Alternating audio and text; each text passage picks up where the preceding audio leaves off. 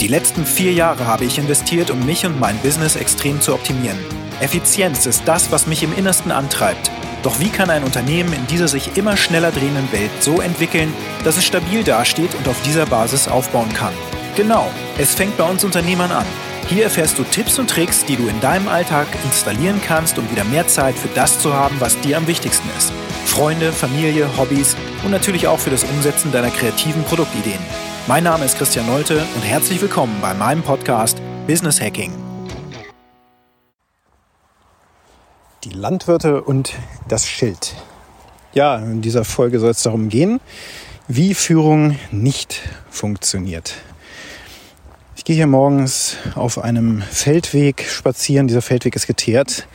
Das mache ich schon seit ja, circa fünf Jahren, fast sechs Jahren, die wir hier wohnen und einen Hund haben.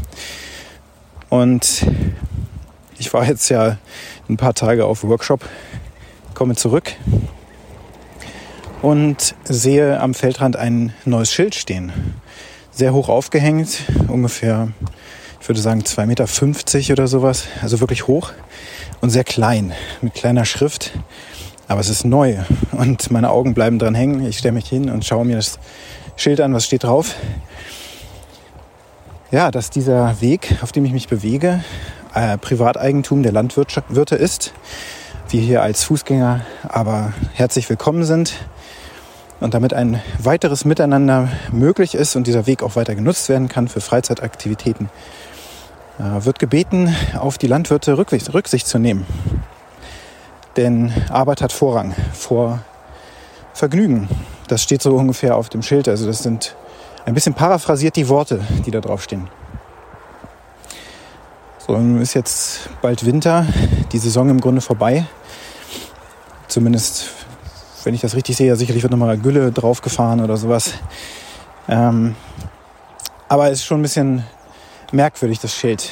Denn irgendein Landwirt wird sich gestört gefühlt haben durch Radfahrer, durch Fußgänger oder ja, vielleicht auch mal ein Motorrad oder sowas hier lang fährt. Ein Motorroller oder so. Und dieses Schild ist Beispiel für eine ganz interessante Kommunikation. Denn wir Menschen lassen uns ja triggern von allem möglichen Kram.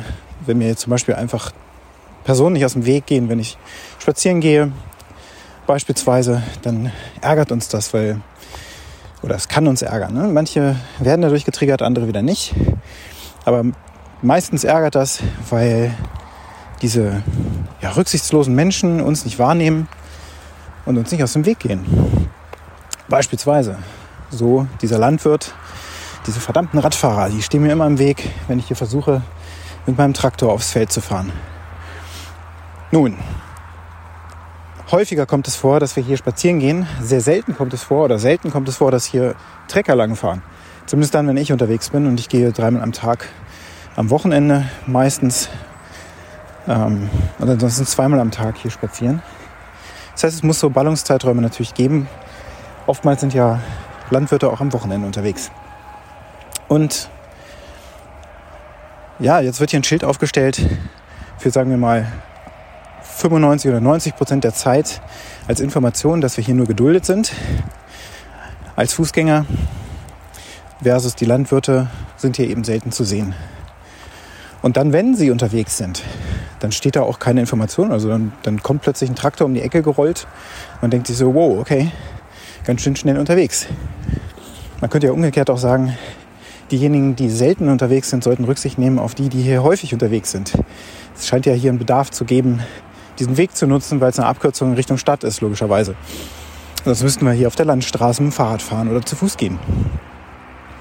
Nun, ähm, sehr viel schlauer wäre es doch, wenn Bauarbeiten sind oder der Landwirt eben aufs Feld fahren muss, das durch entsprechende Warnschilder anzukündigen. So ein bisschen wie ein Fahrzeug, was liegen bleibt und ein Warndreieck aufstellen muss.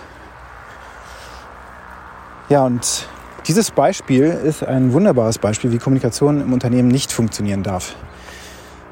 Denn ich sah das sogar schon mal in Meetings als externer Mitarbeiter in einem äh, Projekt, als IT-Projektleiter, äh, wo wir zu einer monatlichen Mitarbeiterrunde eingeladen wurden.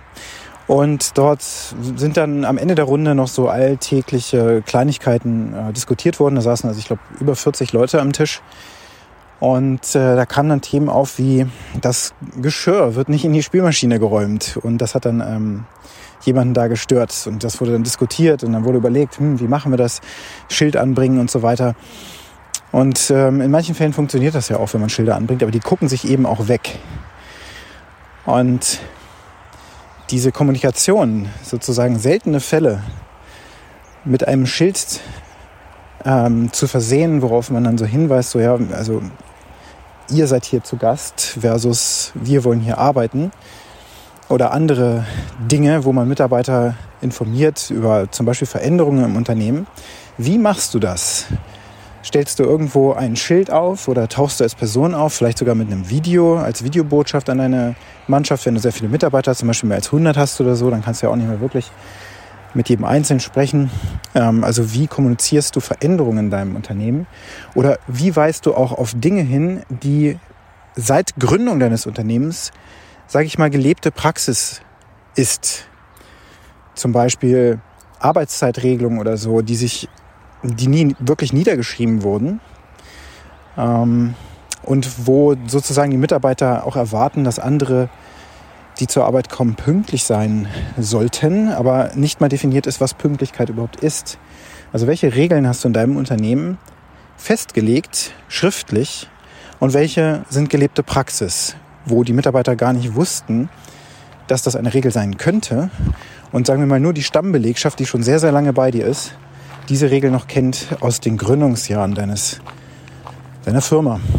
Und ja, lass mich noch zum Abschluss sagen, dass ich natürlich selbst jemand bin, der genau das gemacht hat, bis ich dann nach circa, ich würde sagen, acht, neun Jahren auf die Idee kam, ein Regelwerk aufzuschreiben und so allgemeingültige Regeln niederzuschreiben, die bei mir und uns im Unternehmen gelten. Also auch Werte und die Kultur sozusagen dadurch sichtbar zu machen und greifbar zu machen.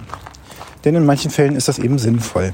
In manchen anderen Fällen, wie bei diesem Landwirt, hm, fragwürdig. Zumal die Schrift auch sehr, sehr klein ist.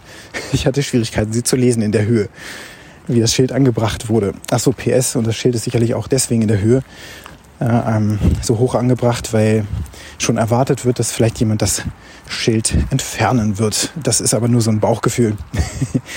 ähm, PS, PS, denn bestimmte Dinge, die du festlegst, können auch zur Rebellion führen. Also Achtung. So, und mit diesen Gedanken wünsche ich dir jetzt einen ganz erfolgreichen Tag. Herzlichen Dank, dass du dir diesen Podcast angehört hast. Und wenn er dir gefallen hat, dann teile ihn gerne Bewerte mich mit fünf Sternen auf Apple Podcasts oder Spotify oder den anderen Podcast-Plattformen. Und wenn du gerne Kontakt mit mir aufnehmen möchtest, dann kannst du das natürlich sehr gerne tun. Ich freue mich darüber.